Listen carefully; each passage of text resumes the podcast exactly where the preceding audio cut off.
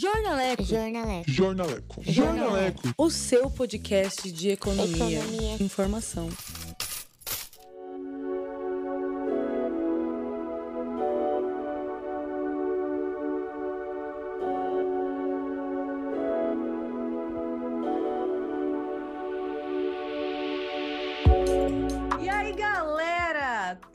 Vocês? Começa agora o seu podcast de economia, informação e piadas ruins do Jornaleco aqui no Spotify. Já vamos começar com aquele recadinho bem blogueira. Curta, não dá pra curtir, óbvio que não, porque estamos no Spotify, não é mesmo? Mas compartilhe com os amigos, baixe esse episódio para você escutar quando estiver offline, online. Já dá uma olhada nos outros episódios aqui embaixo. E este é o primeiro, o primeiro episódio da série que voltou, de ouvidos com bulhões, obviamente. Eu sou a Gabriela Bulhões, estou aqui ao lado de ninguém mais, ninguém menos, Matheus Carvalho. É, de volta ao Jornaleco. Semana passada falei de futebol, mas hoje falando. Pois é, e aí hoje vim falar de uma pauta que eu entendo muito mais, que é a viadagem, né? Ah. Nesse mês de orgulho, LG do orgulho LGBT, a gente ressuscita a nossa série de Ouvidos com Bulhões para falar sobre a inclusão, será que dá para falar assim, de pessoas LGBTQIA+, no mercado de trabalho. E olha, Ah, vou te dizer que a gay não tem um minuto de paz nesse país. E o mês do orgulho LGBTQIA+, começou sem muitos motivos para comemorar. Nenhum motivo, diga-se de passagem. Até porque teve o famoso destilando preconceito como se fosse uma opinião. A gente gosta né, de fingir que uma coisa é outra. O cantor sertanejo reproduziu uns estereótipos. Aí não vamos falar nomes para não ficar muito feio, né? Mas ele reproduziu estereótipos gays em uma live nas redes sociais. E o caso, assim. Não sei nem definir esse caso, né, Matheus? Do jovem de só 22 anos que foi espancado e estuprado por três homens em Florianópolis. Puta que pariu. E assim, e a barbaridade dessa violência foi tão absurda e tão extrema que, que os agressores, que não dá nem para chamar de agressores, porque são criminosos, na verdade, eles inseriram vidro, pedaços de vidro nas partes íntimas da vítima. Então, assim, por que, que a gente está falando isso para você que está aí do outro lado ouvindo? Por que a gente está citando detalhes tão absurdos? Porque é esse tipo de violência que os LGBT sofrem todos os dias nesse país. Pra você falar que é mimimi. Pra você ainda vir me falar que é mimimi, galerinha. Porque, ai, olha, infelizmente, tamanha brutalidade se repete muitas vezes. Muitas vezes e há muitos anos, muitos anos. Só em 2020, só no passado, 237 pessoas da comunidade LGBTQI, já falei errado, né? Pessoas, mas vou falar pessoas LGBT, né? 237 pessoas LGBT morreram em situação de violência. Ou seja, houve 224 assassinatos e 13 suicídios, de acordo com o Grupo Gay da Bahia, a mais antiga organização pelos direitos LGBT da América Latina. E essa violência se repete também, claro, no mercado de trabalho. Eis que junho chegou e inúmeras empresas decidiram estampar as cores do arco-íris para se alinha- alinhar com um discurso mais inclusivo. Mas e aí, o quanto disso é real? O mercado de trabalho está mesmo preocupado com inclusão ou os grandes marqueteiros só estão de olho no meu pink money?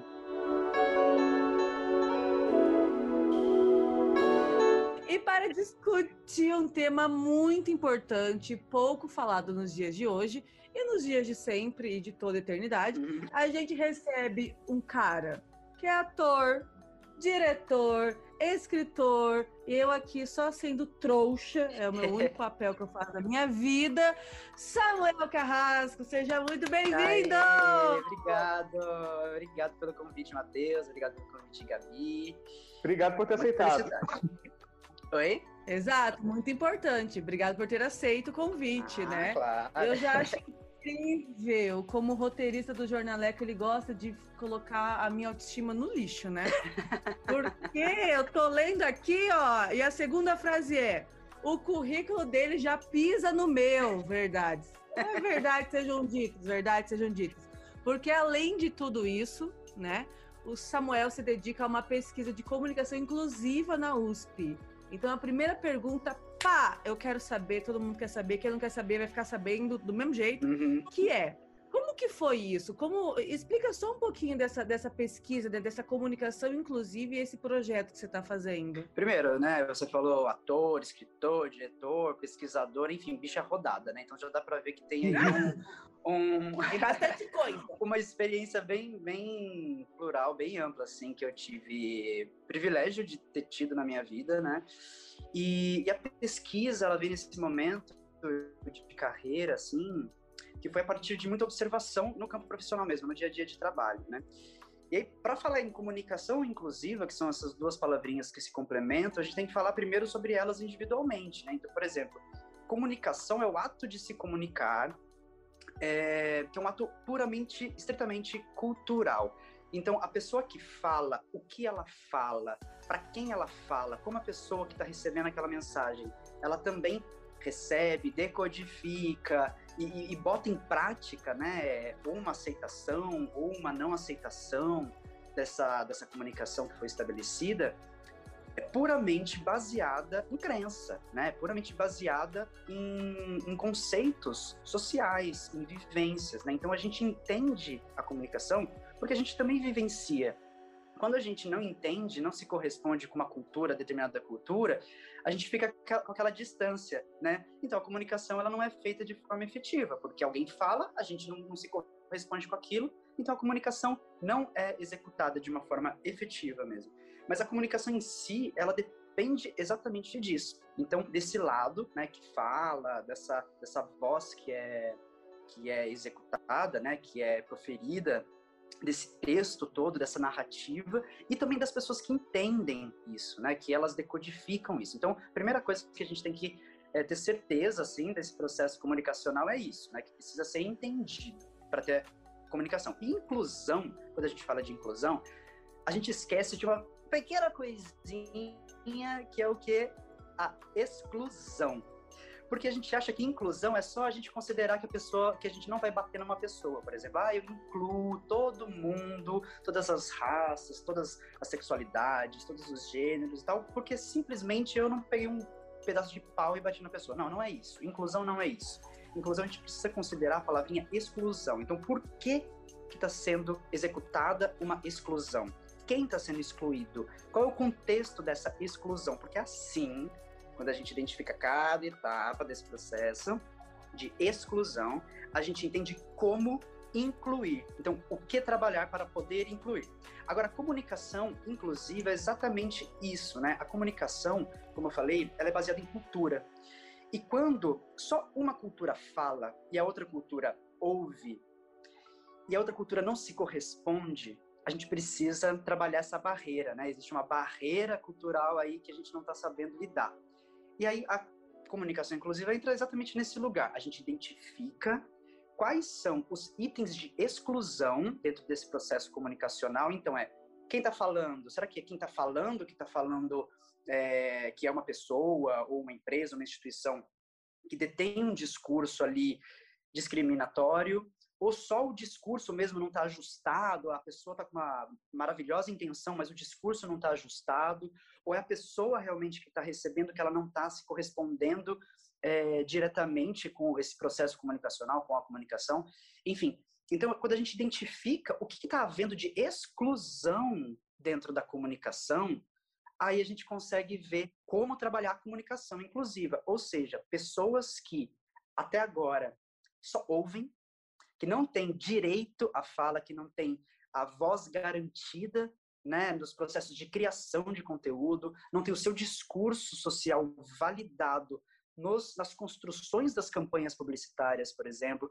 Então, a gente identifica isso e, a partir desse momento, a gente começa a trabalhar medidas para que essa comunicação que é hegemônica, que é uma pessoa só que está falando, ela começa também a abrir espaço, né? ela começa a abrir espaço para essas pessoas excluídas poderem também se comunicar com seus grupos, com seus iguais e também com seus diferentes, né? Então a comunicação inclusiva ela vem nesse nesse lugar assim.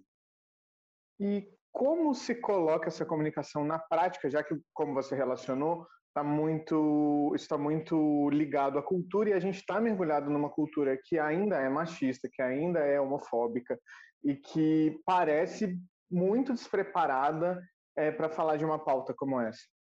Então, é, como eu falei, a gente considerando assim um, uma identificação dessas camadas de exclusão, a gente consegue também começar a identificar o que, que a gente precisa mudar em qualquer ambiente que a gente esteja, né? Então, nós, pessoas físicas, na nossa vida diária, a gente entende, a gente vai lá pesquisar, a gente tem acesso à internet, a gente é, tem acesso a produções intelectuais de pessoas diversas, né? Então, assim, a gente tem esse, esse é, acesso facilitado à vivência do outro, né? Aquela base do, da antropologia, né? O eu e o outro, né? Então, a gente tem uhum. é, esse contato muito mais facilitado com a vivência do outro, né?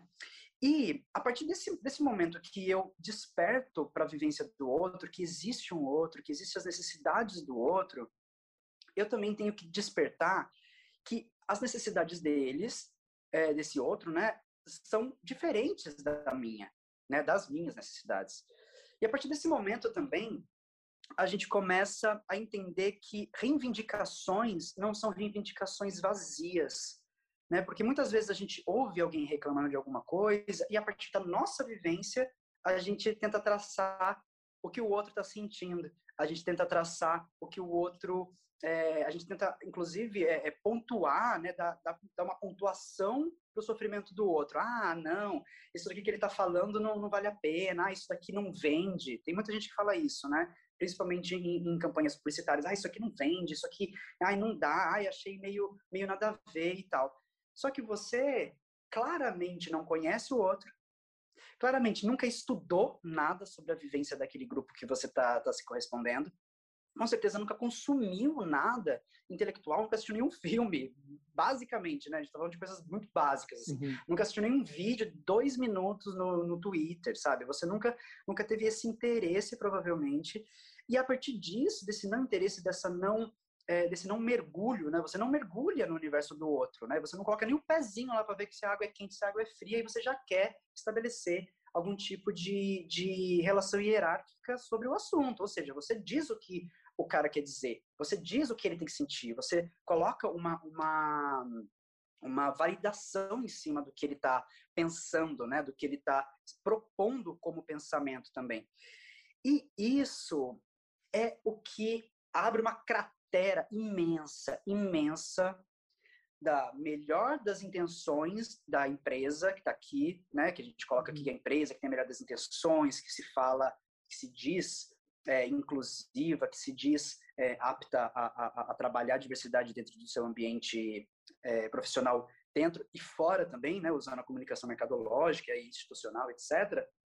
E a cratera aqui no meio, e aí a vivência da pessoa daquele lado porque não existe essa troca sincera e responsável. Então, quando você me pergunta como que a gente consegue aplicar isso no dia a dia, o básico do básico do básico do básico do básico é você considerar o outro como um ser que também é, tem as suas necessidades e você nunca pode é, determinar quais são as necessidades do outro, né? Então, a partir disso, que também é uma coisa básica de convivência, Cara, quando você vai morar junto com alguém, quando você vai dividir um, uma mesa no shopping ali, você tem que saber que você não pode é, é, invadir o espaço do outro. Isso é uma questão de convivência, né? Isso é uma questão básica mesmo da nossa, da nossa cultura mesmo, é, é, que se corresponde com os outros, né? Que, que tem essa relação.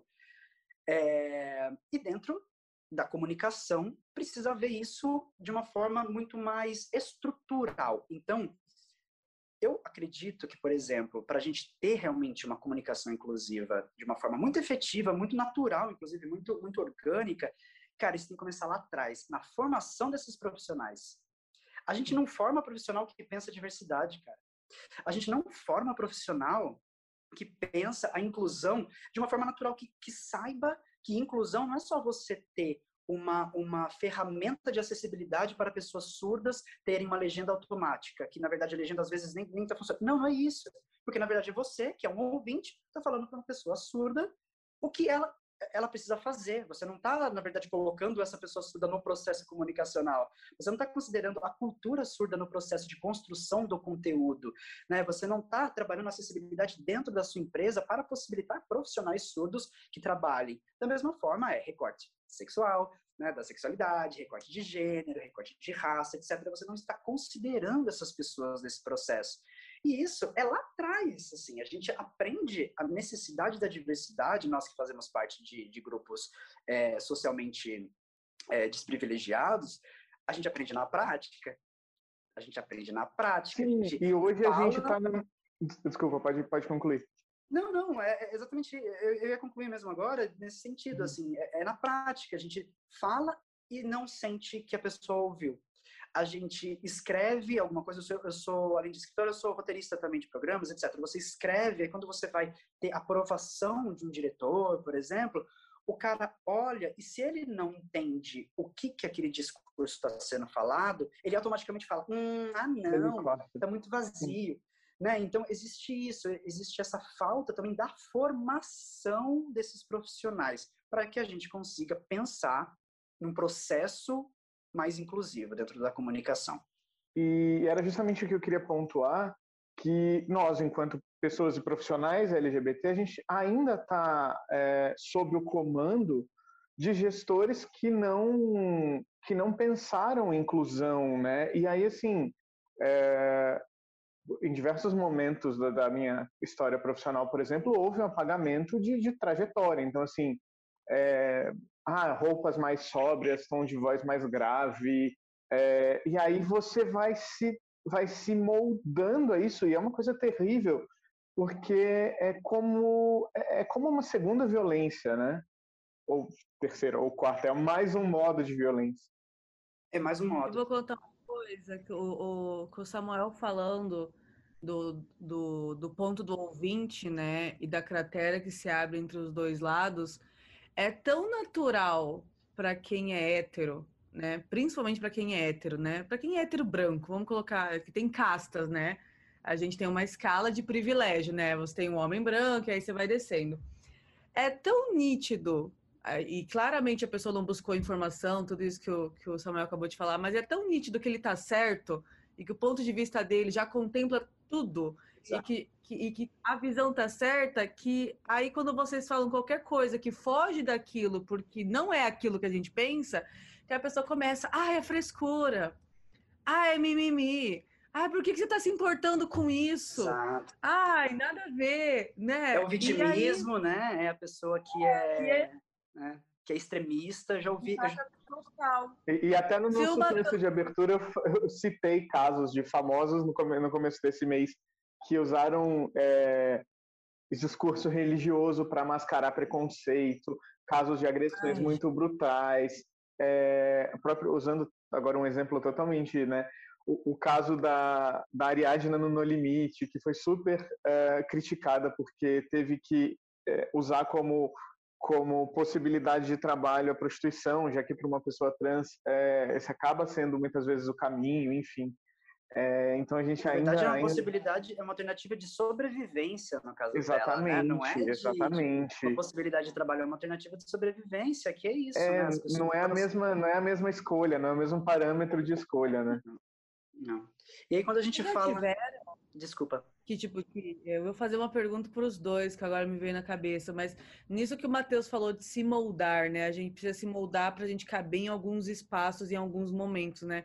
Mas vocês já tiveram que, tipo assim, é, se moldar muito, tipo, ai, ah, ser um machão assim, esse homem, papapá, por questão de sobrevivência, tipo assim, meu, eu tenho que ser um homem, porque se eu não for um homem aqui dentro, meu Deus, eu tô fudido. Já aconteceu isso com vocês? É, do estereótipo do macho, né? É o estereótipo do, é. do, do alfa, né? Eu acho que isso, e... isso, isso é presente na, na vida de.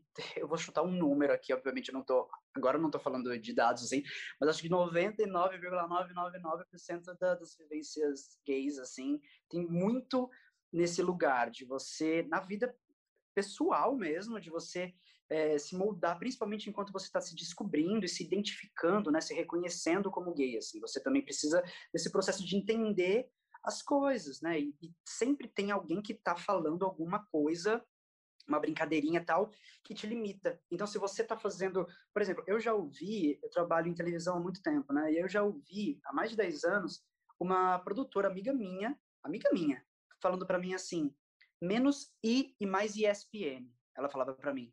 Ó, Samuel, menos I e mais ESPN. Então, assim, como se, entende? Tipo, ah, assiste menos o I, que o I é, é, coisa de viado, e mais ESPN, que tem mais esporte de macho. Mas, assim, era num tom tão de brincadeira, e eu não tinha, obviamente, um conhecimento, porque, assim, as pessoas que são diversas, né, as pessoas que estão dentro desses, desses grupos, elas também não têm é, é, como regra saberem de tudo o tempo todo, serem empoderadas ao ponto de, logo no começo de suas vivências, já saberem absolutamente como se portar, como responder. Não existe isso, não pode existir essa cobrança, né? E eu não sabia, e eu ria, achava que aquilo era estava tudo bem. Até você, hoje, sei lá, mais de 10 anos depois, você pensa, cara, não tá tudo bem, sabe? Olha o que ela me falou, né? Assim, se fosse hoje, eu já ia falar alguma coisa. Como eu já falei mil vezes, né? De, de por exemplo, você tá em algum ambiente que os caras começam a falar, ah, e aí, viado, ô viado, não sei o quê. Começam a chamar de viado entre si, e aí, eu aqui parado falava, oi. Aí o cara olhava para mim e falava, ah, desculpa, achei que você estava falando comigo. Aí o cara, tipo, A gente ficava... sempre acaba partindo pelo lado do, do xiste, né? Da, da, da quase que da piada para poder escapar desses uhum. lugares, né? Exatamente. Ó, tem uma pesquisa que é muito legal, que eu vou compartilhar com vocês, é... que fala, que traça, na verdade, alguns perfis de profissionais gays, homens gays ou homens bissexuais, uhum. que é, esses perfis desses homens gays ou bissexuais dentro do ambiente de trabalho para sobreviverem entre aspas, né? Então assim é muito legal esse, essa pesquisa. Depois eu posso passar o link para vocês. Que é assim tem por exemplo no campo dos assumidos tem os gladiadores que é o cara empoderado que vai, que responde, que é super consciente e que ele tem todas as pautas na ponta da língua, ou se não tem as pautas, né, as, as é, reivindicações da, das pautas, etc., ele tem pelo menos um discurso conciso, assim, né? Então ele está lá e ele se impõe. Aí tem os pacificadores, que é exatamente o que o Matheus falou, que é esses caras que não querem a briga, que é a maioria de nós, assim, né? É, os assumidos que não querem brigar o tempo todo. A gente não quer brigar o tempo todo. A gente quer botar panos quentes e ok, tranquilo, né? Então você deixa disso, faz uma piada aqui, a gente vai um pouco mais pro lado do humor e tal, porque a gente também precisa sobreviver. A gente também precisa é, é, alçar um, um, um, um, voo, sabe? A gente precisa pagar também... as contas no fim do mês, né? Assim, Exato. E galgar, e galgar novas funções dentro da empresa. Quem não quer, gente, isso? Aí você tem todo um, um processo imenso de interno ali e tal, de, de processo seletivo, etc., para você ter uma promoção, para você chegar numa função um pouco mais de liderança, e todo mundo que está acima de você não se corresponde diretamente com essa sua vivência. Então, assim, se você ficar se impondo o tempo todo, você também não vai ter. Então, infelizmente, a gente também tem que entender o nosso contexto é, de que precisamos é, ser conscientes, obviamente, né? A gente precisa se impor, a gente não pode deixar passar as coisas, principalmente quando as coisas elas vão para o campo da violência, mesmo, né? Aquela violência é, é, é, escancarada. Mas essas microviolências, no dia a dia, a gente tem que se adaptar. Então, por exemplo, aqui também tem no campo dos não assumidos dessa pesquisa, né? Então, o gente boa, que também é a mesma coisa dos pacificadores, mas assim, ah, todo mundo gosta dele, mas ninguém sabe da vida pessoal dele. Aí tem o super-homem, que é aquele cara workaholic, trabalha, trabalha, trabalha e nunca pode ir pro happy hour. Nunca pode, sei lá, vai viajar a trabalho, sempre fica no hotel trabalhando, todo mundo sai para fazer um monte de coisa e ele não sai porque ele não quer envolver a, a, a vida pessoal dele. Tem o machão que reproduz aquele estereótipo grotesco, fala palavrão, é igual você estava falando, né? Da, a, uhum, né? Exato, desse estereótipo mesmo, assim, né? Então, é, tem esse cara, tem o sedutor que fica falando, fazendo cantada em mulher o tempo todo só para mostrar, entre aspas, a sua masculinidade. E tem o invisível, que é assim, aquele cara que não fala com ninguém, que não é amigo de ninguém, que não almoça com ninguém, etc. Então, são perfis reais que foram, que foram identificados Nossa, nessa tá pesquisa. Tá eu tô pensando no meu trabalho e eu tô colocando todo mundo. Falei, meu Deus, sim. Mas, é, e, e, assim, e esses perfis, eles também é, vêm ali é, com uma carga de sofrimento, né? Porque a gente que, que já teve do, do, do lado de, de, de, estar dentro do armário, por exemplo, eu já passei por situações é, no mercado de trabalho em que eu ainda não era assumido e aí uma pessoa foi lá e me arrancou de dentro do armário meio que para todo mundo, assim e foi uma violência. Então, assim, todos esses esses perfis eles estão marcados ali por algum tipo de, sofrimento, né? Exatamente. Acho que a gente não consegue é, dissociar a violência do dia a dia, essa violência velada, por mais velada que seja, por mais soft que possa parecer, a gente não consegue dissociar de dor. Nunca. De sofrimento. Nunca. Assim, todas as, as vivências diversas. Por quê? É, é, legal até eu voltar um pouquinho no que a Gabriela estava falando, dessa certeza de estar certo desse homem branco, hétero, cis, etc, etc, etc. Por quê? Porque ele não se identifica como um grupo identitário. Entende? Brancos, pessoas brancas, não se identificam como grupos identitários. Se você chega para uma pessoa e fala assim, fala para mim quantos grupos raciais identitários você conhece, ela vai contar todos. Pretos, indígenas, isso, isso, ela não vai contar o branco.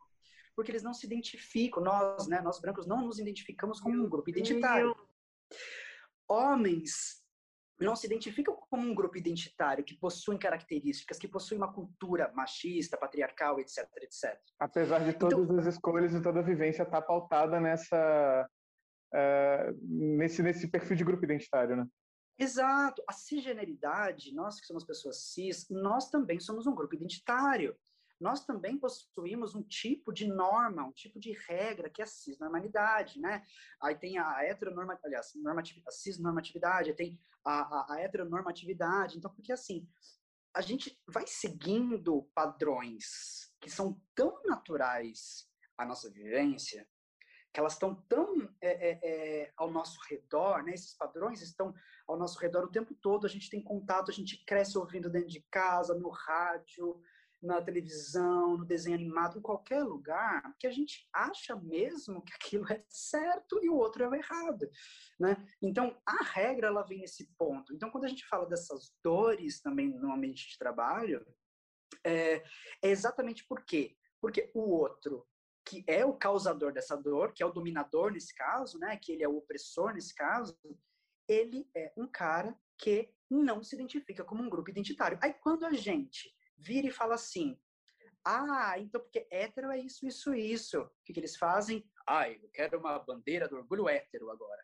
Ai, o dia do orgulho hétero. É, sabe, heterofobia. Ah, ah, por quê? Porque eles são tão privilegiados mesmo na questão sexual que eles não têm essa vivência de dor de reafirmar o tempo todo, de se esconder. Eles não têm uma vivência de se esconder, gente você negar a sua existência.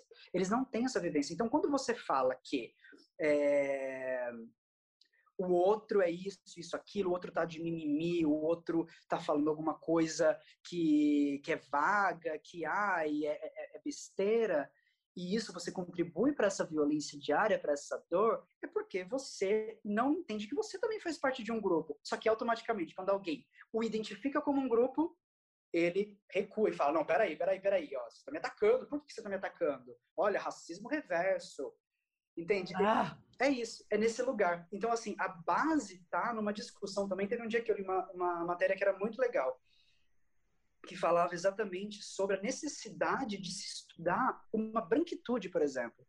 Porque os brancos, eles acham que, na verdade, é, a, a, é, tão, é tão natural tudo que eles não se identificam, é o que eu estou falando, não se identificam como esse grupo que precisa entender quais são os limites, o porquê que ele chegou no poder, existe esse poder, se reconhecer como um ser opressor nesse sistema que, que dialoga de forma bem, bem é, desigual entre as raças, por exemplo. Né? Então, você precisa estudar isso, precisa que alguém escreva sobre isso mesmo, para as pessoas se identificarem, cara. Porque senão as pessoas não se identificam.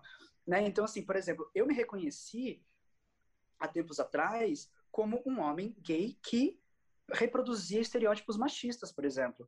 Só que aí você só vai perceber isso quando você lê coisas que falam sobre isso, textos que falam sobre isso, produções intelectuais que falam sobre isso. Você conversa com pessoas que falam sobre isso.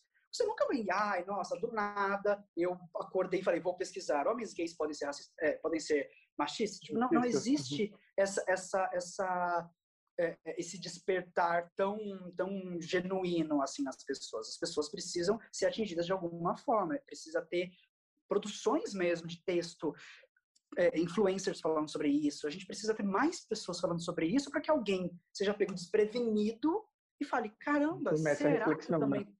é exatamente, será que eu também estou fazendo isso? Aí faz essa reflexão e aí começa a botar em prática uma transformação. Da mesma forma como mulheres também é, podem ser homofóbicas, a, simplesmente por acharem que mulheres, inclusive, podem ser mulheres lésbicas, enfim, mas assim, por acharem que homens gays estão fazendo. Não, não, não como também, é, enfim, é, existe toda essa intersecção. A velha fala de, ai, se você não for, a velha fala de, ai, se você não fosse gay, eu te pegava, ou ai, se você, ai, que desperdício, ai, que... É, uhum. e tipo, ai, nossa, eu quero, eu quero, eu quero, é... ai, vou trocar de roupa na sua frente mesmo, ai, porque tanto faz, né? Ai, porque Ai, não se esqueçam do gay, o gay que é o cachorrinho de madame, né? Tem, chaveirinho de hétero. É, chaveirinho de hétero total, é. Toda mulher Exato. precisa de um homem gay para ser o chaveirinho.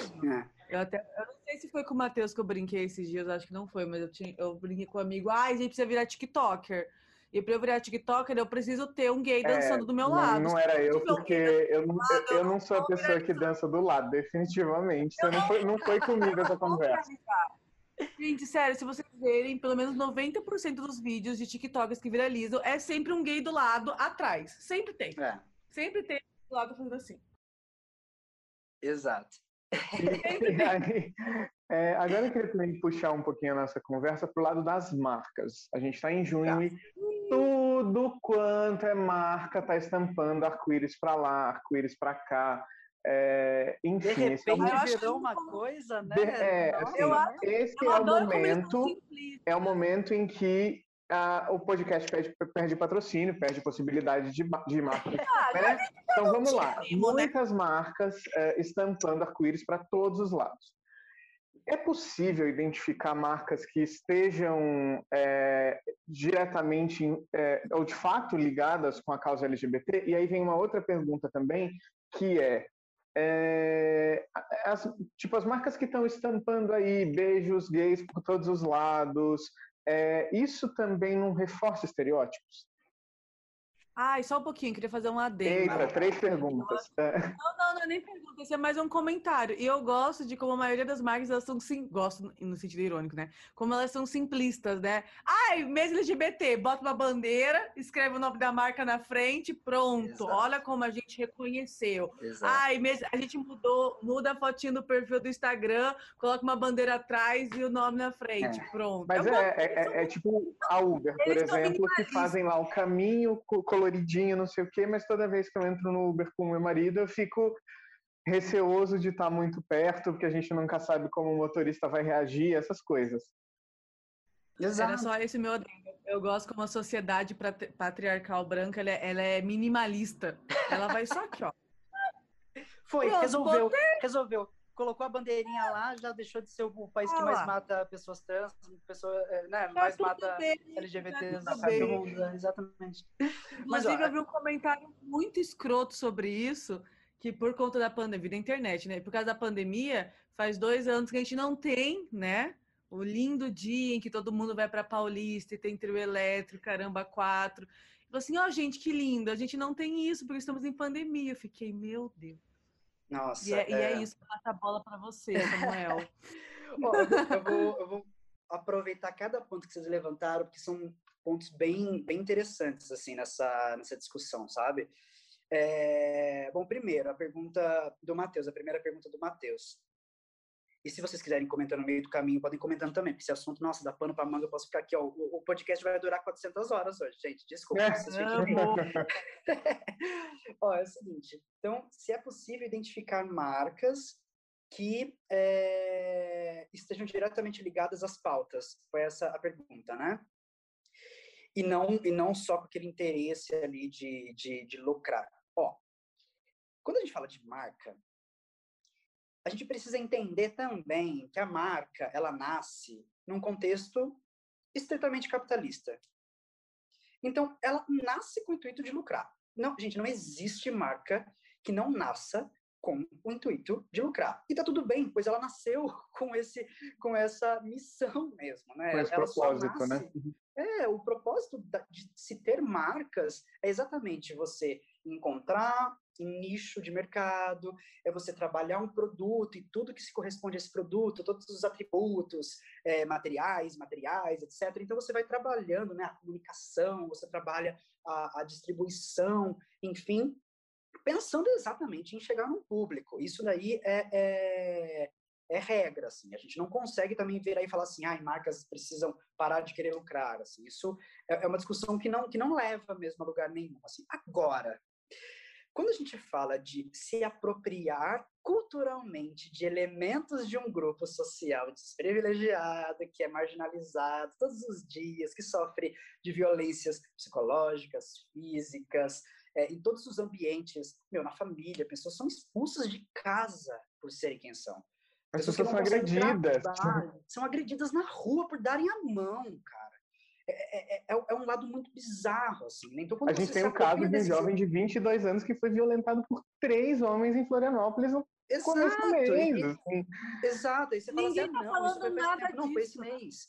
Sabe? É, a, a gente teve um caso de um serial killer em Curitiba que matou um monte de homem gay, que isso foi, tipo, tratado é, de uma maneira nada. muito lateral, assim, ninguém né? Fala nada, o homem hétero, ele é apaixonado pelo homem gay, porque não é possível, cara, essa perseguição não tem o menor sentido. Não, é, é uma, é uma coisa muito louca, assim. Então, quando a gente fala de marca, a gente está falando exatamente desse contexto, né? Pessoas, que são pessoas, são profissionais, que se apropriam de elementos culturais, que foi o que a Gabriela falou, ah, é minimalista. Por quê? Porque a pessoa pega uma bandeira e acha que esse elemento, um, representa todas as vivências. Cara, essa bandeira é para dar visibilidade a todas essas vivências. Mas essa bandeira, ela é carregada de significado. Ela não pode simplesmente você colocar uma bandeira e pronto, acabou. Né? Existe todo um processo social, que é eu estava falando lá na frente. Ou, ou seja, lá na frente não, estou falando lá atrás. Né? É, que as pessoas, elas são tão é, certas de que elas detêm a razão, que quando elas falam, ah, não, vamos falar umas gírias bem gays, assim, por exemplo, vamos lacrar. A gente coloca lacrar no texto, a gente coloca uma bandeira LGBT e automaticamente a gente já contribuiu para todas as pautas sociais envolvendo esse grupo.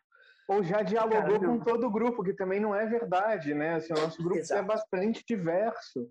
É, eu, por exemplo, eu sou, eu sou a gay senhora. Eu vou fazer meu chazinho, vou ficar lendo meu livrinho. Ai, o Matheus e tá tudo bem.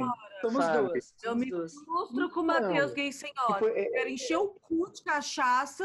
Matheus quer dormir e ver filme da Disney. Me frustro com o Matheus senhora. Me frustro. É difícil. Maravilhoso. Mas eu acho que é um pouco nesse lugar, sabe? Da pessoa, por exemplo, tem gente que fala assim, vai.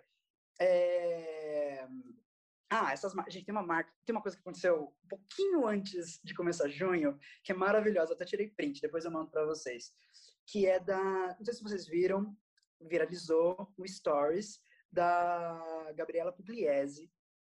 Você pode falar o nome de pessoas aqui, mas aí se não puder, você escolhe. Pode, aí... a, a Miss Corona, pode. a Miss Corona.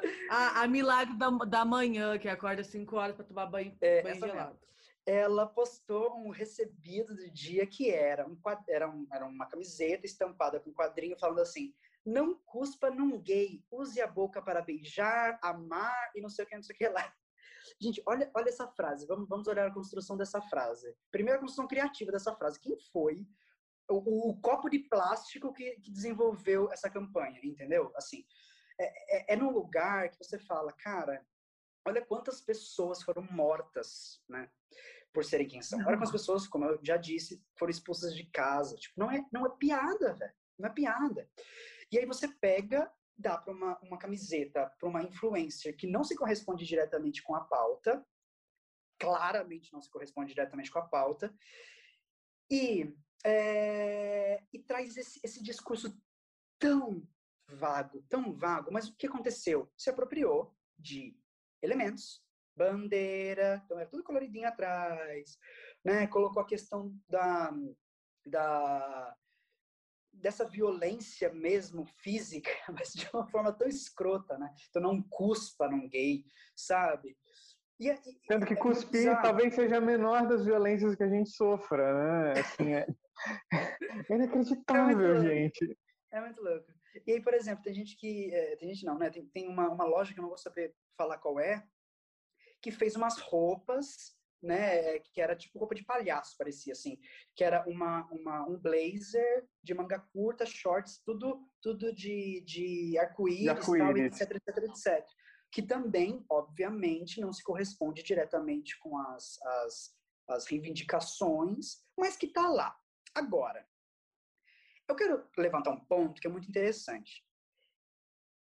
À medida que a gente vai ganhando consciência, a gente vai ficando muito egoísta. Isso a gente precisa falar também. Nós que estudamos, nós que temos acesso, nós que somos completamente privilegiados em pautas sociais, mesmo participando de grupos que são desfavorecidos, nós também somos privilegiados por classe econômica, por acesso à cultura, etc, etc, etc. Pela cisgeneridade. Exato. Nós estamos tendo uma visão crítica sobre esses assuntos que é num patamar mesmo se, ah, contribui ou não contribui, está se apropriando ou não está se apropriando, a gente está nesse lugar. Agora, a visibilidade, mesmo sendo uma marca de uma, de uma, de uma empresa escrota, cara, a visibilidade para um cara do interior de, do Brasil, que nunca viu absolutamente nada, ele vai no shopping e vê aquilo, a gente também precisa considerar o impacto que isso tem nele, sabe? Então, antes da gente também virar e condenar todas as ações, a gente precisa pontuar que as ações, elas são gradativas. Tem ações extremamente conscientes que se relacionam diretamente com o discurso social, que é o que a gente quer esse, esse, conteúdo, essa comunicação sendo construída em cima do discurso. A gente não quer uma construção sendo uma construção, uma comunicação sendo construída a partir de um discurso de uma pessoa que nunca viveu aquilo. A gente não quer isso, óbvio que não. Mas a gente precisa considerar que algumas coisinhas de algumas marcas que chegam nessas pessoas que não têm acesso a tudo que a gente tem acesso, nessas essas lojas de departamento mesmo, que chegam em todos os lugares, etc, etc, etc. Isso, de certa forma, dá para aquela pessoa que está vivendo reprimido o tempo todo, quando ela olha aquilo, cara, ela vai também se sentir representada, de certa forma porque ela também não tem esse acesso que a gente tem. Então a gente precisa entender como também colocar a nossa crítica, sabe? Então é óbvio, não estou falando eles estão certos de se apropriarem, não, muito pelo contrário. Inclusive a minha pesquisa é exatamente isso. Não se apropriem de uma forma irresponsável. Você como um homem hétero, obviamente pode falar sobre LGBTfobia, claro que pode falar, mas dentro do seu lugar de fala, que é de um cara provavelmente branco, heterossexual, que nunca viveu isso. Né? Então, você tem essa visão. Saiba que você tem esse distanciamento da pauta. Saiba que você não é o protagonista. Saiba que quando tiver uma outra pessoa que se correlacione diretamente com o tema, a outra pessoa precisa falar primeiro. Então, saiba disso. Lugar de fala é isso. Não é que eu não tenho lugar de fala, eu não vou falar mais nada e tanto faz. Não. O lugar de fala é para você se localizar com relação a um assunto Onde que você está nesse lugar? Você está próximo? Está distante? Qual que é o seu campo de visão? É uma visão privilegiada, distante, uma visão de baixo, uma visão para... Você precisa se localizar. Tem o um livro da Djamila Ribeiro, que é maravilhoso, que é exatamente o lugar de fala, pequenininho, de bolso, é, da coleção Feminismos Plurais. É maravilhoso e fala exatamente sobre isso. Todo mundo pode falar de todos os assuntos, mas será que é garantido para as pessoas desfavorecidas falarem sobre as suas vivências sem serem podadas? É garantido isso? E outra, é garantido para essas pessoas que são desfavorecidas falarem de outros assuntos também? Ou não? Só falam sobre o, assunto que lhe tange, no mês que lhe tange, né, de visibilidade. Uhum. Então, também tem isso, né? Então, é, a gente precisa entender, quando a gente fala de marca, pontuar esses lugares, né? E aí, qual que foi sua outra pergunta mesmo, Matheus? Eu já respondi era sobre é. o reforço de estereótipos. Porque daí você coloca, sei lá, é, dois gays brancos se beijando na propaganda. E aí, assim. Ai, Matheus, é que daí você quer demais, entendeu? Você quer reforça estereótipos. Era, era, era essa você... análise que eu queria sua. Ah, você quer gente gorda na TV? Você quer gente gorda, gente preta, gente feia? Matheus, não dá, entendeu? Não dá pra ter. Tem que vender. Já estamos botando Matheus. Tem que vender. Tem que vender, tem que vender. O cliente tem que aprovar. É isso. Sabe, Matheus, ninguém gosta de ver gente feia se beijando, Matheus. então. Eu acho que assim, cara, é, eu acredito que Quando a gente fala nessa representatividade, né, então você coloca, porque existe representação e existe representatividade. É bom a gente também pontuar. Representação é quando eu falo sobre o outro. Representatividade é quando eu falo sobre a minha vivência, né? Sobre eu mesmo. Quando a gente coloca representatividade, a gente está trabalhando um ponto da representatividade, que é elementos, né, pessoas que não são elementos, mas são, são, são vivências ali, né? É, é claramente são vivências pertencentes a esse grupo, e que elas estão trazendo é, uma situação tão corriqueira, né, que é um beijo, né? E elas estão trazendo isso, então elas estão trazendo a representatividade nos seus corpos e também no campo mesmo da narrativa que está sendo construída ali. Isso é muito válido. Por quê? Porque, como eu te falei, quando a gente fala do nosso, da nossa bolha, a gente está falando de, cara, eles estão reforçando estereótipo, etc, etc. Mas para tiazinha lá do interior, de não sei aonde, ela vendo aquilo, ela começa também a trabalhar no intelecto dela, né? Esse quê de aceitação. Isso, gente, é óbvio. Eu tô falando na, na, na maneira mais romântica possível, né? Sim, a, a, minha que... mãe, por exemplo, viu? Minha mãe é uma peça 3 e, e, e começou a processar que talvez ter um filho gay não fosse tanto um problema como ela imaginava. Exato. Exato. Paulo Gustavo foi uma perda universal, é. porque ele tinha uma, uma, capacidade de colocar a arte dele para comunicar uma coisa que já devia ser óbvia. Exato. É impressionante. E sabe o que foi mais maravilhoso desse Minha Mãe é uma Peça 3? Porque rolou uma polêmica muito grande, porque não tem beijo gay né? Ou seja, não tem beijo não entre dois homens ali no, no. Ah, eu lembro desse filme. É, no, no filme. E rolou antes de estrear, né? Ah, isso aqui, como que ele vai contribuir para a pauta, etc. Uhum. Só que, olha a força, gente, do filme. O cara, ele trabalhou toda a vida dele trazendo essa representação, né? E essa representatividade.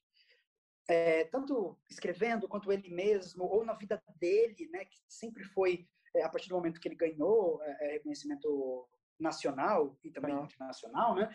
É, a vida dele também passou a ser um exemplo de uma vivência LGBT.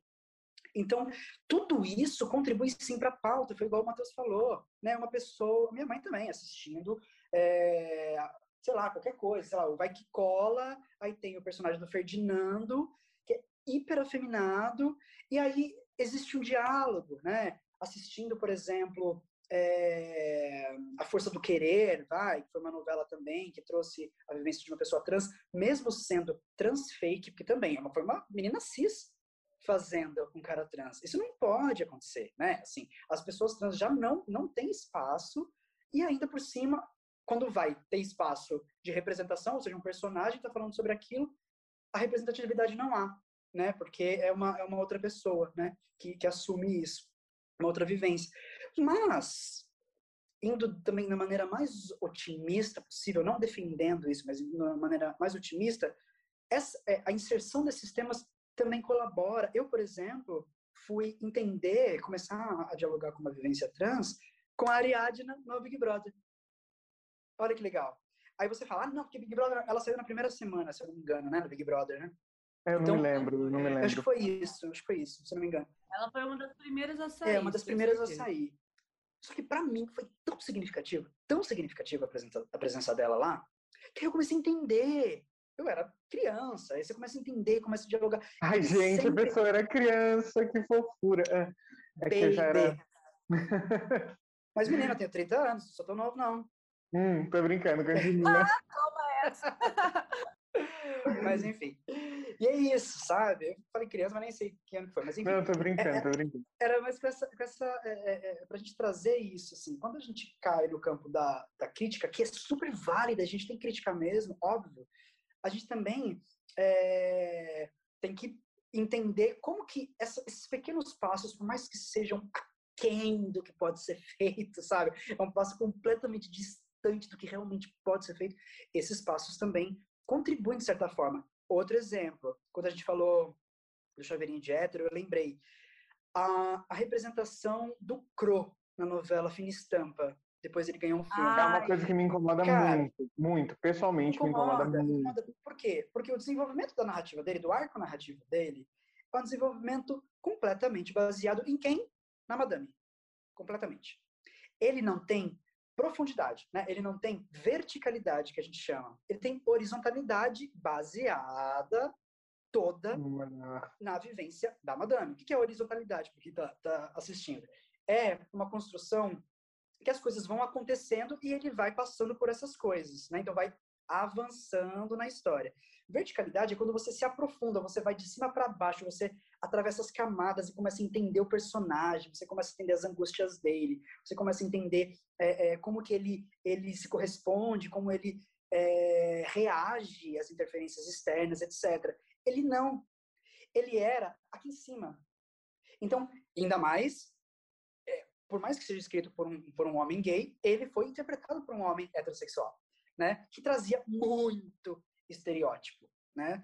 Inclusive, queria te perguntar, vou, só para não perder esse gancho que a gente está falando do Crow e ele ser um homem hétero, né, fazendo o papel de um homem gay e essa diferença de horizontal e vertical, mas me veio muito na, na cabeça dois personagens de série americanas que se inverteram e eu achei que entenderam muito bem o papel, que é o Barney Stinson do How I Met Your Mother, que é um gay fazendo o papel do, de um puta hétero, um héterozão, e o outro que eu não lembro o nome, puta merda, que é do Mother Family, do casal, uhum. que um do, casal, um é hétero e um é gay. E o hétero, ele entrou tanto no universo que eu nunca imaginei que ele era gay, ele era hétero na vida real.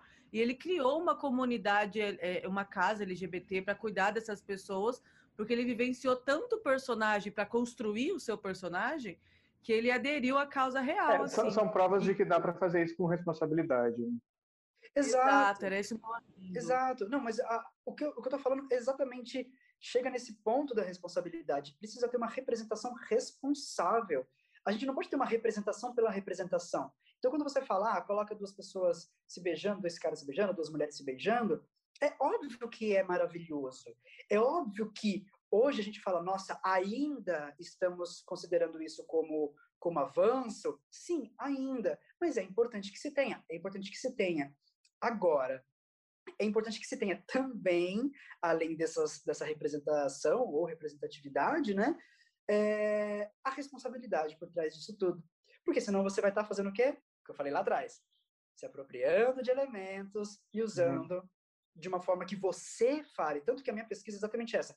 É, quais são as vozes por trás das campanhas de marketing social? Então, quais são essas vozes? Né? São as vozes dos grupos ou são as vozes de pessoas privilegiadas que só pegam e falam, ah, vamos fazer isso para dar certo, né? Então, uhum. tem muito disso também.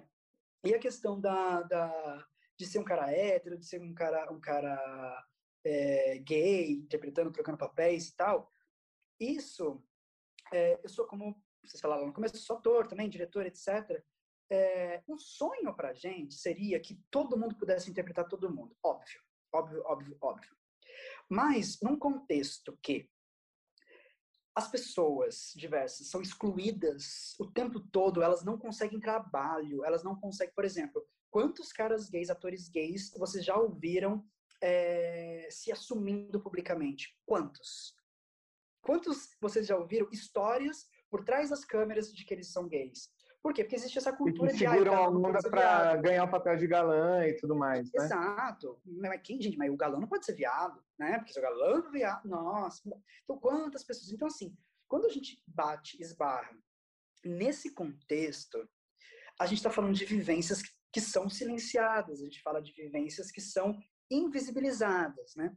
Então, a gente precisa trabalhar primeiro a inclusão, antes da, da, da, da comunicação inclusiva, de representatividade, a gente precisa trabalhar a inclusão social dessas pessoas. As pessoas precisam ser inclusas no ambiente de trabalho, primeiro. E serem consideradas inclusas também, não só a contratação, que é muito legal a gente falar isso. A inclusão, a gestão de diversidade, ela não para na contratação. Ela tem que ter todo um estudo, toda uma, uma estratégia mesmo. A pessoa que está contratando, ela precisa entender que as outras pessoas, elas são, elas dependem é, de algumas necessidades, elas têm algumas necessidades é, especiais. Imagina vocês, assim, uma pessoa de 30 anos, que teve uma vivência que foi expulsa de casa, uma vivência negada, que as pessoas negam, inclusive, chamarem é, ela pelo nome que ela escolheu, pelo nome social. É, ela não tem uma, uma, ela não tem estudo, provavelmente, porque ela teve que se, que se virar com outras formas de sobrevivência, etc, etc. Aí ela chega numa entrevista de emprego e você quer que ela tenha inglês fluente, espanhol fluente, intercâmbio de 10 anos na Croácia e, sabe, tem uma microempresa de, de bicicleta rosa. Gente, não tem como. Você precisa entender que essas vivências das pessoas diversas carregam mazelas que distanciam ela desse ideal de profissional é, que a gente acha que precisa ter.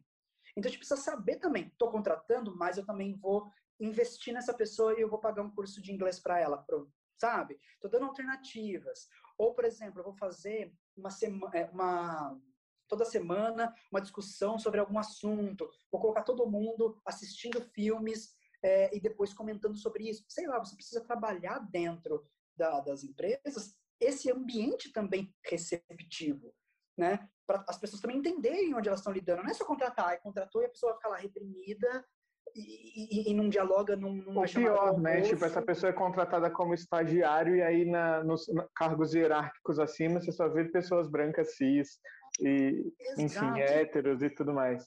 Ó, tem uma pesquisa que fala que, por exemplo, 30% das mulheres lésbicas não se assumem no trabalho. 30% não se assumem. E as que pretendem se assumir desse número é... só pretendem se assumir depois que elas avançarem para um cargo de chefia. Exatamente o que você falou. Ou seja, olha que bizarro. Olha que bizarro. Sim. E ainda falando de, de inclusão, é, trago agora o, o assunto de, de, pessoas trans, travestis e tudo mais, é, porque houve, teve um levantamento da Associação Brasileira de Travestis e Transsexuais que mostrou que 90 para 90% dessas pessoas a prostituição acaba sendo a principal fonte de renda. Então, assim, é, é, é como falar em inclusão é, para essas pessoas no mercado de trabalho?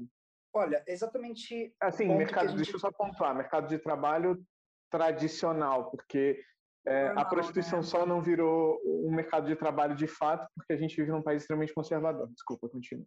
Sim.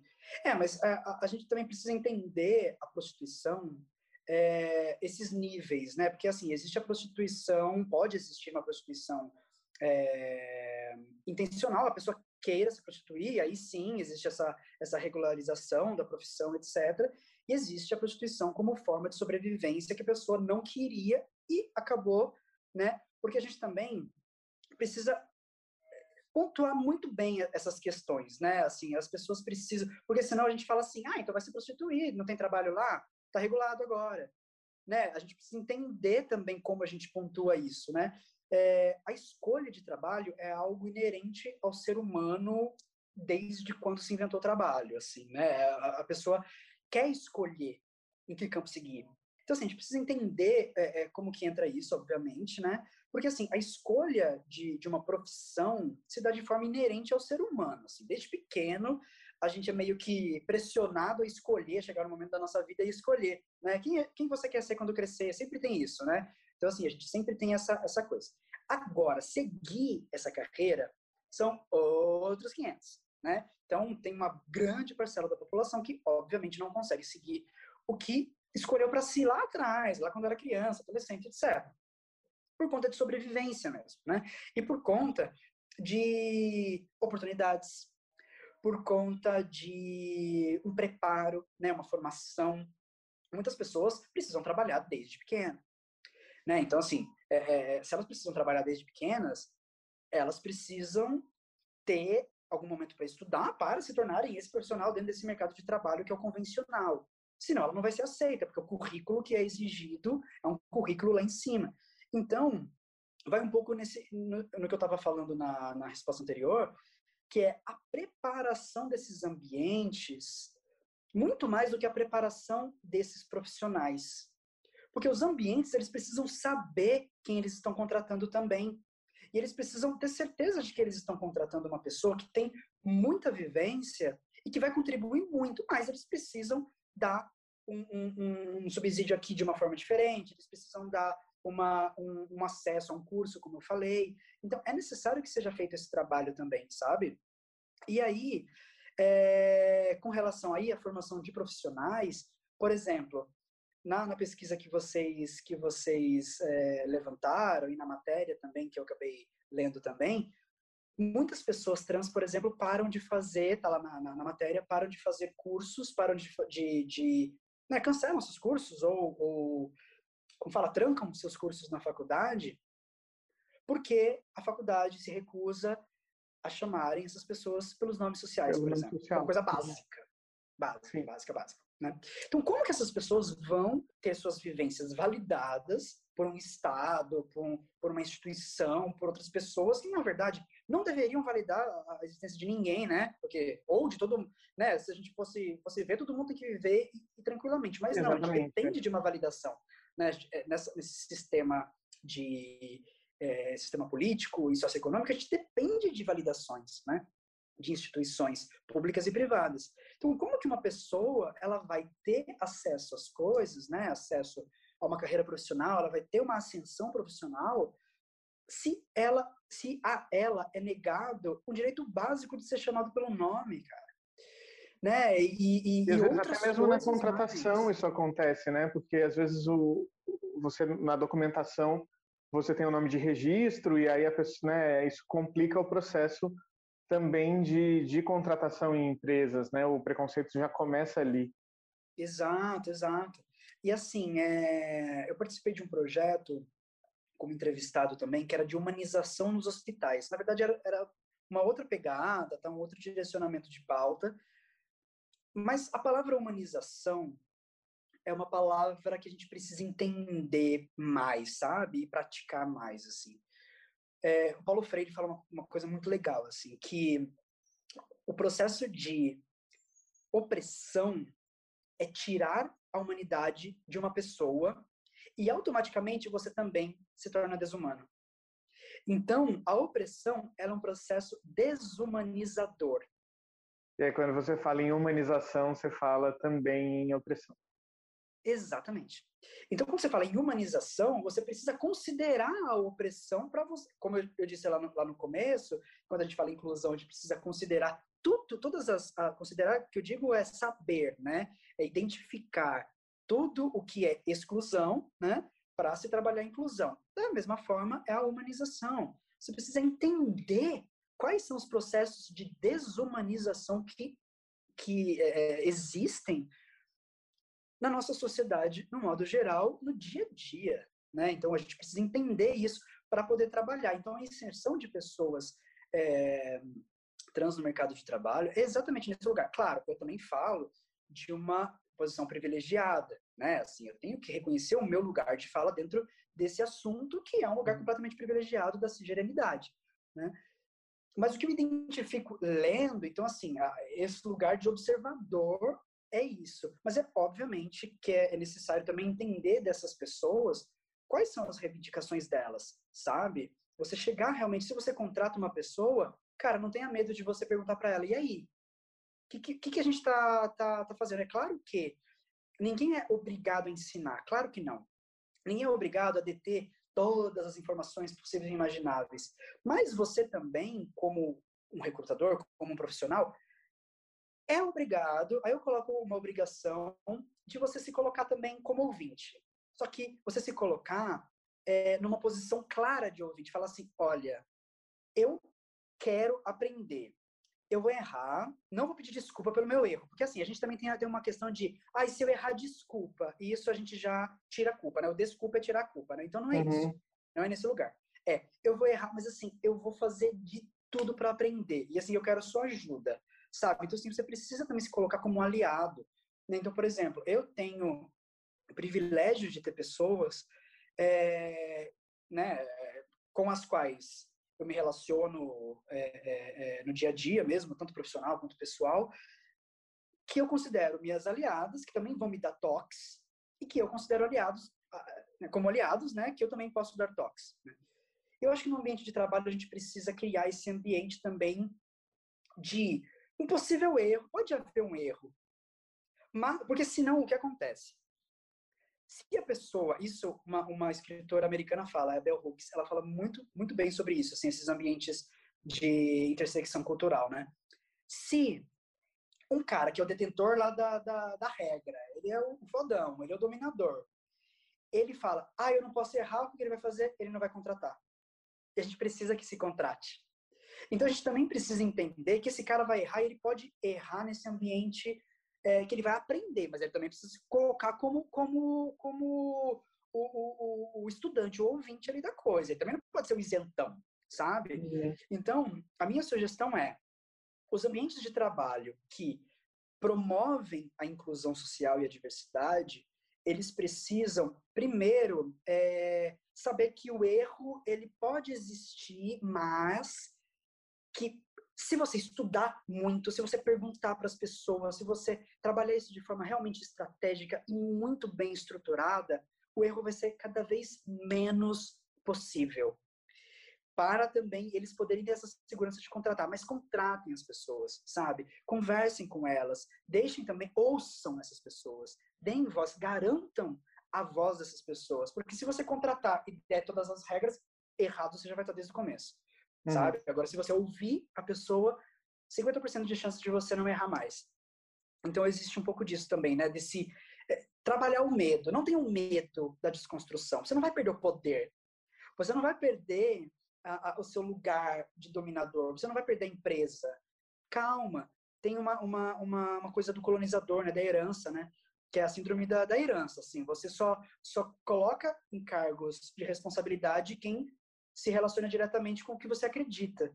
Se você coloca uma pessoa dissidente, de um corpo dissidente, de uma vivência dissidente, ela automaticamente, para você, já, é, já, já parece, né? Ela, ela já, como eu falar, ela já corresponde a uma ruína, a ruína da sua empresa. É como se ela fosse, se a empresa fosse ruir nas mãos dessa pessoa dissidente.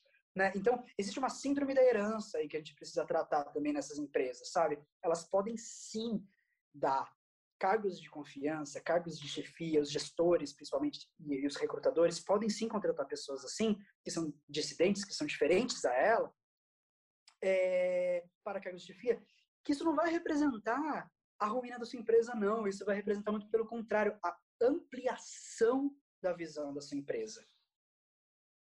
E, Samuel, agora eu queria também ir para um outro caminho, é, porque dentro do, do, seu projeto de pesquisa você fala sobre é, comunicação inclusiva e, recentemente, Demi Lovato se assumiu enquanto uma pessoa não binária. É, e eu queria, entender, eu queria, na verdade, que você explicasse para quem nos está uh, tá nos ouvindo como é, adaptar a linguagem para se comunicar com pessoas não binárias e também como o, ou se o mercado de trabalho já está pronto para essa discussão e também para abraçar essas pessoas. É. Matheus faz umas perguntas que é uns TCC, hein? É? Uns TCC. Dá para fazer um, um, trabalho de conclusão de curso de cada temática. é Os ouvintes estiver precisando de ideias para TCCs, Matheus está dando aqui algumas dicas. Exato. Eu, cara, eu tive, eu tive a oportunidade de trabalhar um canal de televisão, que tem uma série que é fantástica, que é a série Pose. Né? E a gente trabalhou, é, e aí uma das ideias era exatamente trabalhar a, a, a, legenda como da forma da forma neutra, né? Então a, uhum. legenda uhum. com pronomes neutros, né? Gente, enfim, surgiu essa ideia lá no, no processo.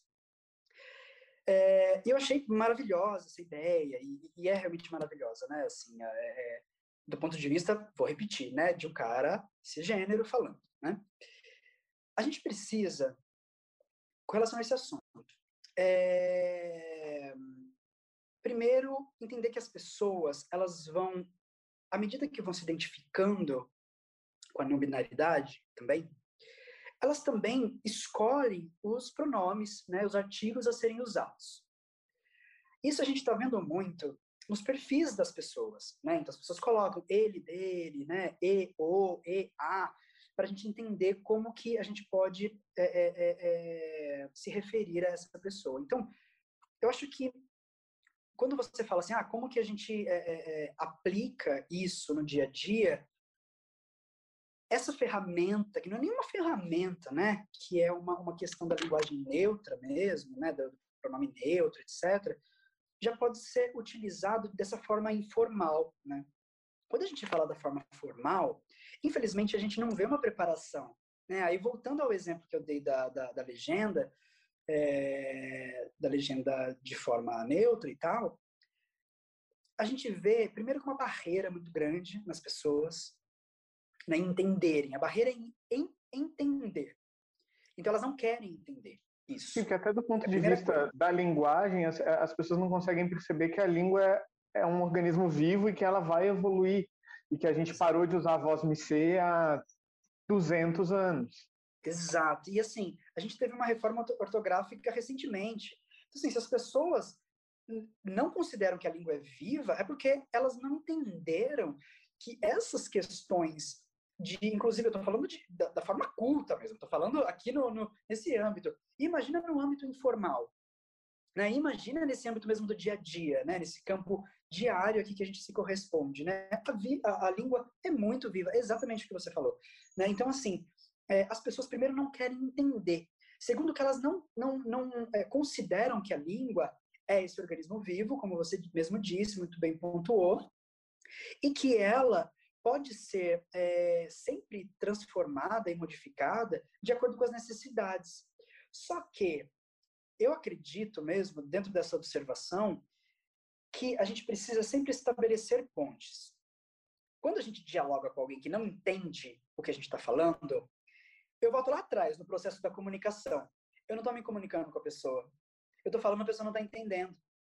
Então, como que eu vou me comunicar com alguém que não entende absolutamente nada sobre isso? Eu vou falar para ela assim: ó, oh, eu quero que você faça isso, isso, isso, a linguagem é neutra a partir de agora, blá, blá, blá. É claro, a gente tem que caminhar nas duas, nas duas nuances. Óbvio que a gente tem que é, é, é, trabalhar para que isso seja cada vez mais utilizado. Estou falando de nós aqui, somos profissionais que estamos nativos, a gente tem que trabalhar para que isso seja cada vez mais utilizado no dia a dia a gente precisa considerar que isso existe, obviamente, e ter o respeito, de mais, o, o, o, mais respeitoso, a mais respeitosa atitude perante essas pessoas, que é simplesmente é, é, é, se referir a elas com o artigo e com o pronome que elas adotaram, né? Então, assim, é, é o básico do básico do básico, né? E, paralelamente, a gente também precisa construir essa ponte para deixar esse assunto cada vez mais de fácil entendimento para as pessoas que não entendem. A gente precisa fazer com que elas entendam o que é questão de gênero. Porque até hoje a gente ouve falar a ideologia de gênero. Não existe ideologia de gênero, né?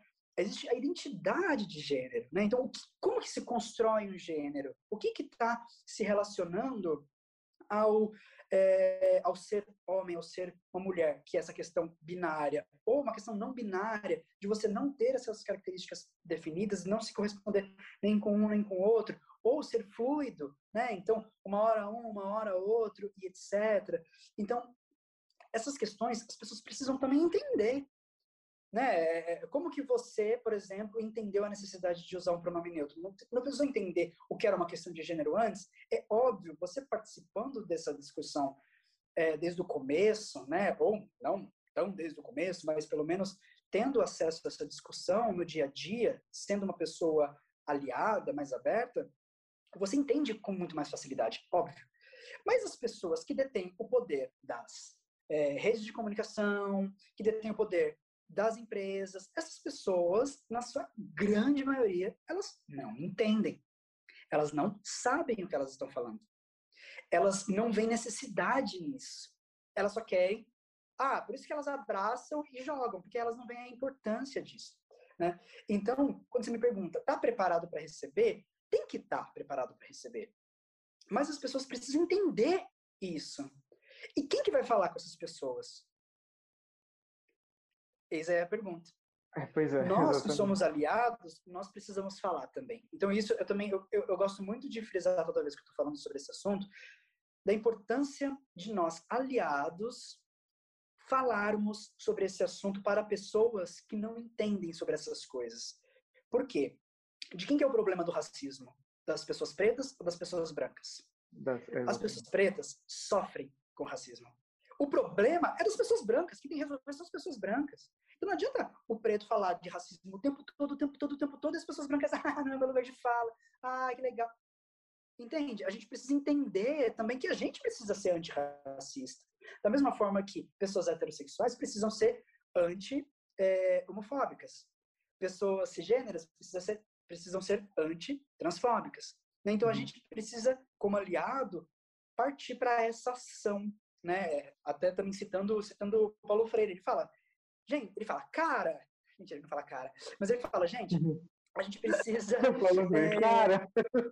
Ele fala, mano, é, tudo, toda transformação precisa ser feita através da prática. Se a gente só saber e não fizer nada, a gente não está colaborando com a transformação. Né?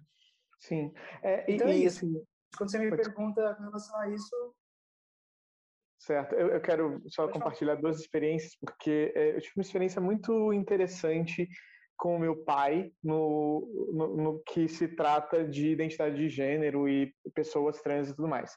Certa vez eu fui convidado para participar de um simpósio é, para discutir questões de gênero. É, e estava presente nesse simpósio o João Neri, para quem não conhece João Nery, ele foi o primeiro homem trans do Brasil e ele, inclusive, ele faleceu no ano passado, é, mas ele, inclusive, serviu de apoio para aquela novela da Globo que estava discutindo questões de gênero e ele tem um papel importantíssimo dentro, dentro da luta LGBT. É, e aí o meu pai estava participando desse desse simpósio como espectador mesmo. Meu pai, homem branco, hétero, cis, que tinha acabado de descobrir que tinha dois filhos gays. então, e aí foi muito curioso, porque ele se até então ele não ele não sabia que o que João Nery era um homem trans. E ele se aproximou do João Nery e eles começaram a conversar e eles descobriram que tinham sido vizinhos. E, e aí, assim, rolou uma super conexão entre os dois. E aí eu contei a história do João Nery para o meu pai. É, e, ele, e ele fez um. Ah, tá, legal. Tipo, não fez diferença para ele essa a, a questão do, do, gênero. E para mim foi muito surpreendente, assim, de perceber o quanto ele estava aberto para discussão e tudo mais. Só que aí vem a minha pergunta, que é como eu falo de é, não binaridade e de pronomes neutros para o meu pai? Estou usando meu pai só como personagem, tá? Entendi. Chama ele Nossa, aí. Ele soltou uma bomba. Oi? Vem cá, por favor. Jogou uma bomba. Pode entrar, pode entrar, pai. Pode entrar, senta aqui um pouquinho, meu anjo. Ele nem tá aqui, mas se ele tivesse, eu chamava. É, olha, é o seguinte, é, é, muito delicado mesmo, assim, todos os assuntos, na verdade, de pautas é, de grupos desprivilegiados, esses assuntos são muito delicados na hora da gente trabalhar com pessoas que não, não se relacionam diretamente. Então, a uhum. dificuldade vai haver. A gente tem que saber que existe essa dificuldade. Primeiro de tudo, a gente precisa entender como funciona, né? Tudo como funciona. Questão de gênero. Eu, dialogando com a minha mãe, por exemplo, é, é, é interessante esse exemplo que você deu de diálogo com os pais, porque dentro dessa novela mesmo que você citou, que é A Força do Querer, que eu também citei lá em cima e uhum. tal, é, eu consegui explicar para minha mãe que, era, como era a questão de gênero, né, identidade de gênero, etc. Que, por exemplo, jogando aqui uma sugestão, é, pergunta para a pessoa o que, que define um homem. A pessoa provavelmente vai falar um monte de coisa. Ah, homem é forte. Homem vai pra guerra, aquelas coisas, né? Homem tem isso, não chora homem faz isso, homem faz aquilo, ah, tal, tal, é mais lógico do que, do que emocional. Tem todo um espectro que a gente cria, é, que a gente chama de homem, que a gente chama de masculino. Aí você pergunta, e mulher? O que é uma mulher? O que define uma mulher? Ah, isso, aquilo. Ah, tem gente que vai falar, ah, a fragilidade, todas essas coisas que a gente sabe já que são, né, essas, essas besteirinhas sociais históricas né? que a gente esses estereótipos é que a gente é, sempre ouviu desde, desde pequeno. A pessoa vai falar tudo, deixa a pessoa falar o que ela quiser. Por fim, com certeza, ela não vai falar é, de genitália, por exemplo. Com certeza ela não vai falar. Aí você vai falar assim, viu que você não falou de genitália até agora? Ou seja, a construção do homem e da mulher nessa sociedade que a gente vive, que é uma sociedade binária como, como normatividade, né? Que é aquilo que eu falei, esse grupo identitário que tem, que tem essa dominação, né? Então, que essa sociedade que, que se identifica majoritariamente como, como binária é, constrói esse, esses espectros, né? Constrói esses, esse, esse combo de características que não se relacionam com o físico da pessoa.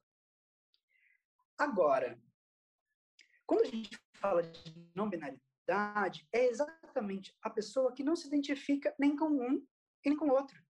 Ela não é nem esse, nem aquele. Ela é um ser humano que tem características próprias. Né? E aí, por isso, essa necessidade de se trabalhar essa linguagem neutra, porque quando a gente fala a menina, a gente automaticamente está falando sobre o gênero feminino. Quando a gente fala o menino, o gênero masculino. Pode ser, inclusive, a menina pode ser uma menina trans também, né? uma mulher trans. Ou um menino trans falando o menino. Agora, uma pessoa não binária é, não se relaciona com o menino nem com a menina. Então, teria que ser e menine, né? Ou a que... criança, mais simples, né? Exato, mas eu, eu, digo nessa linguagem neutra que muda o, o artigo, que muda, né? Uhum. Então, assim, na verdade, é a gente trabalhar uma inclusão é, que também considere essas vivências que não se, se, se identificam, né?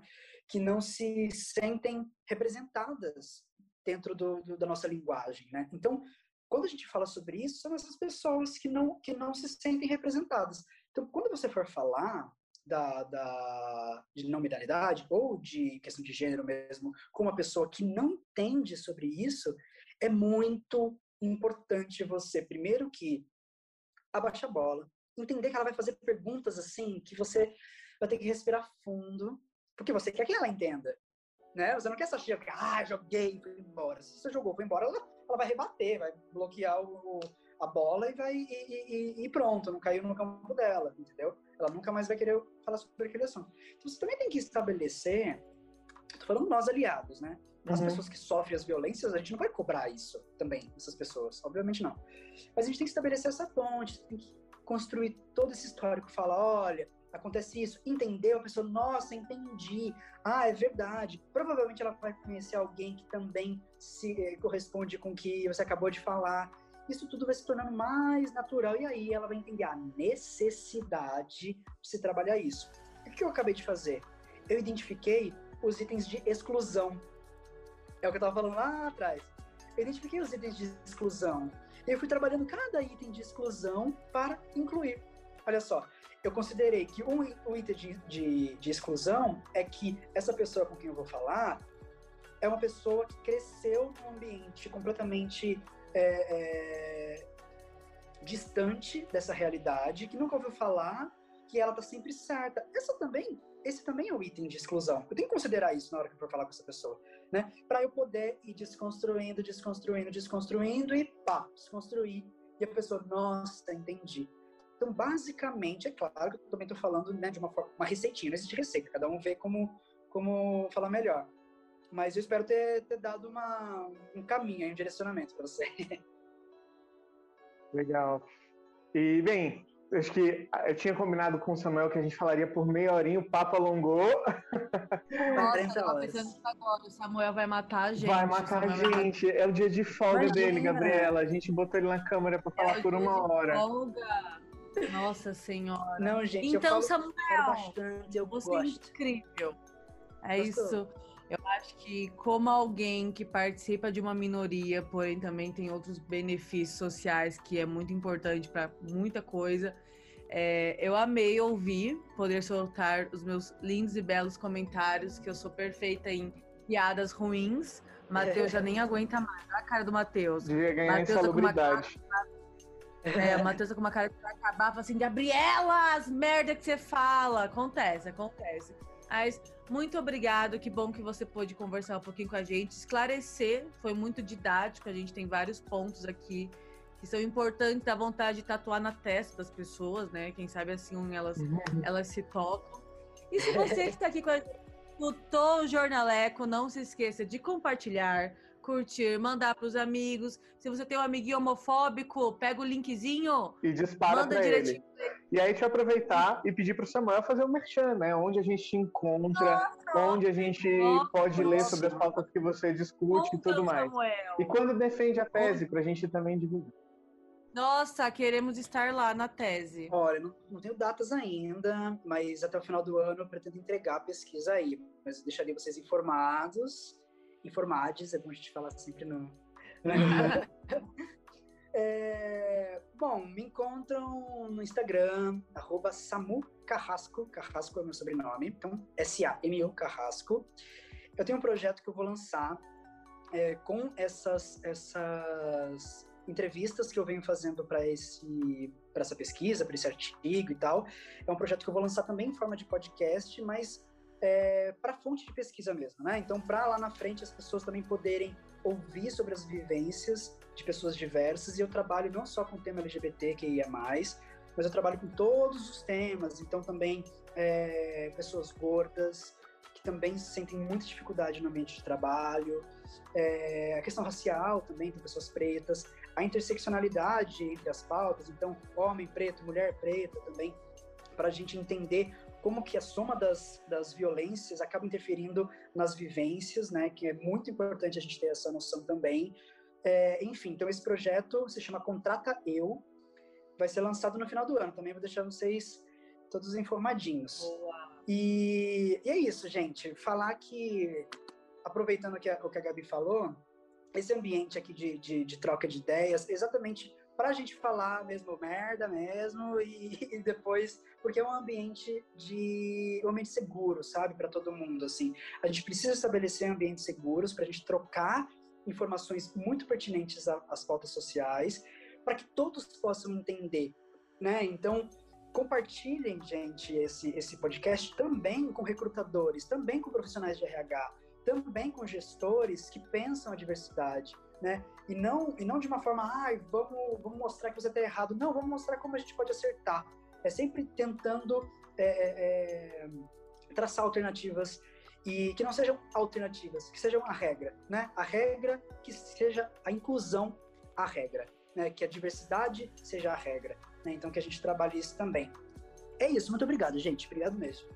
Ah, obrigado, Ai, viu? A gente ficou muito feliz com essa conversa e mantém a gente atualizado então, e aí a gente faz essa troca de divulgações e não aí. Se esqueçam, esse foi só o primeiro episódio da série De Ouvidos com Bulhões. A gente vai ter mais três episódios com a mesma temática. Então a gente vai conversar com outras pessoas sobre o mesmo tema, que vai ser com certeza tão maravilhoso quanto a conversa com o Samuel. E você não pode perder, porque como você pode perceber, o que a gente mais tem é assunto para ser dito sobre isso. Então a gente se encontra de novo na próxima quarta-feira, às oito, aqui no Spotify. Um beijo! Um beijo!